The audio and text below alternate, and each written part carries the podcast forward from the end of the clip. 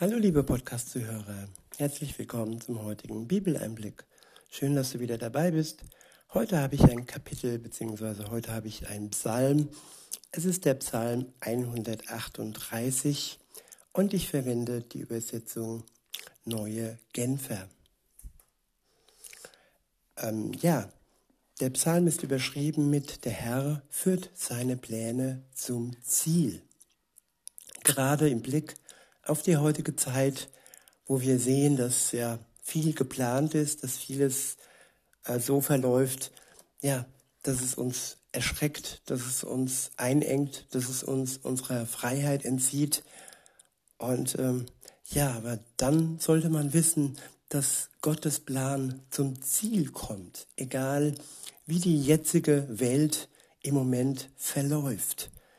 Man denkt immer, ja, die Menschen, die Machthaber, die Politiker und die Pharmaindustrie und, und, und, die haben alle so viel Macht.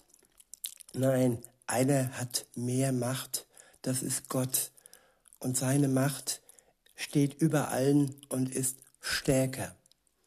Stärker wie all das, was uns vielleicht Angst macht.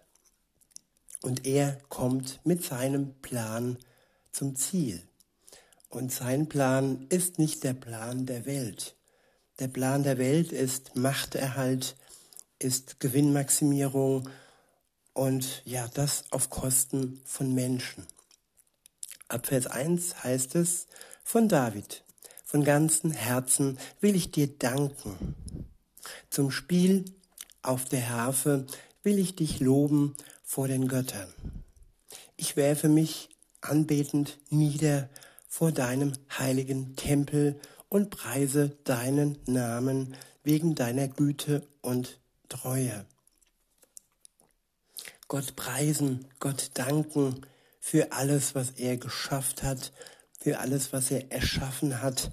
Da steckt viel Kraft und das bringt auch wieder viel Mut zurück für das persönliche Leben. Weiter heißt es, denn deine Zusage ist noch größer als alle bisherigen, die man mit deinem Namen verbindet. Ja, er möchte alles zum Guten wenden. Er möchte alles gut werden lassen. All die Kriege, all die Krankheiten, alles, was erschreckend ist, das hat er zugesagt, dass dies alles ein Ende nehmen wird. Und das ist sein Plan den er in die Tat umsetzen wird. Das ist gewiss.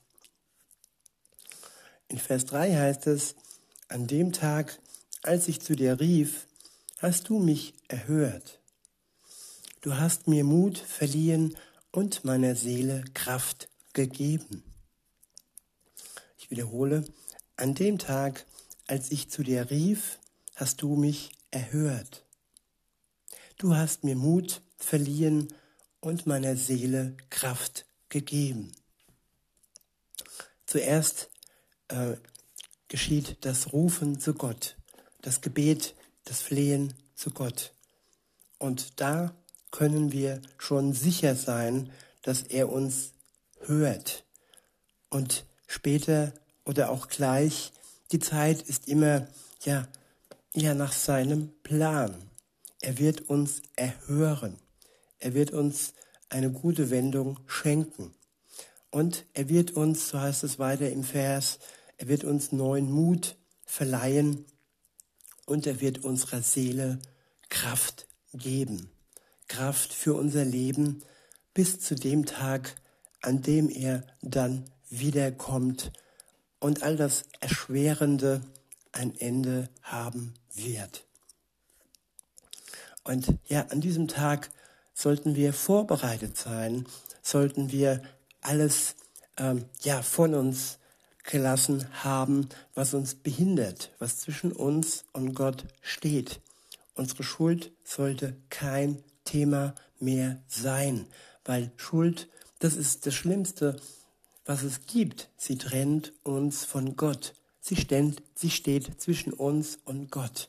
Und wegen ihr, wegen unserer persönlichen Schuld, ist Jesus Christus am Kreuz gestorben, damit diese Blockade, diese Wand, dieser Riesenberg nicht mehr zwischen uns und Gott, dem Vater, stehen muss.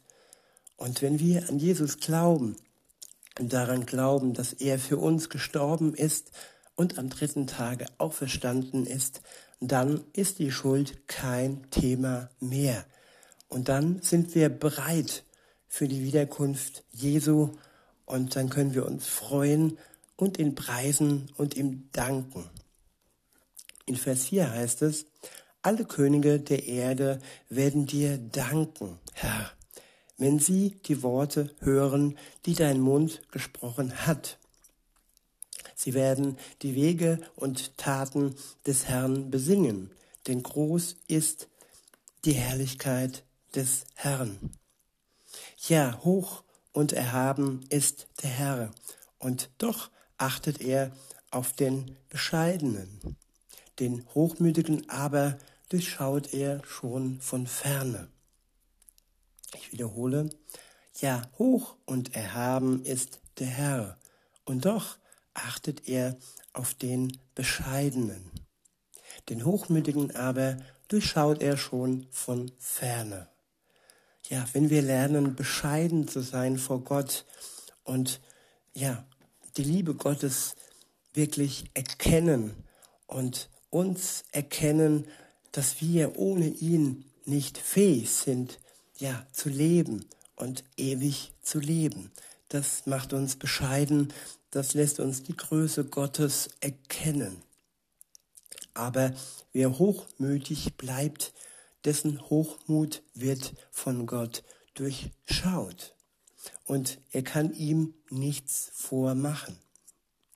In Vers 7 heißt es, Führt mich mein Weg mitten durch die Not, so schenkst du mir neue Lebenskraft. Du streckst deine Hand aus und wehrst den Zorn meiner Feinde ab. Mit deinem mächtigen Arm rettest du mich. Ich wiederhole nochmal den letzten Vers, beziehungsweise, ja. In Vers 7 heißt es, Führt mich mein Weg mitten durch die Not, so schenkst du mir neue Lebenskraft. Du streckst deine Hand aus und wehrst den Zorn meiner Feinde ab. Mit deinem mächtigen Arm rettest du mich. Ja, welch ein mächtiger und starker Gott ist das. Und wer ihn auf seiner Seite hat, der braucht nichts und niemanden in der Welt mehr zu fürchten. Weder Mensch noch Krankheit, nichts ist mehr größer als seine Gnade, seine Güte und seine Liebe uns gegenüber. In Vers 8 heißt es, der Herr wird alles für mich zu einem guten Ende bringen. Herr, deine Güte wird ewig und was du zu tun begonnen hast, davon wirst du nicht ablassen. Zu guter Letzt wiederhole ich nochmal den Vers 8. Der lautet, der Herr wird alles für mich zu einem guten Ende bringen. Herr, deine Güte wird ewig. Und was du zu, und das, was du zu tun begonnen hast, davon wirst du nicht ablassen lassen. In diesem Sinne, liebe Zuhörerinnen, lieber Zuhörer, wünsche ich euch noch einen schönen Tag und sag bis denne.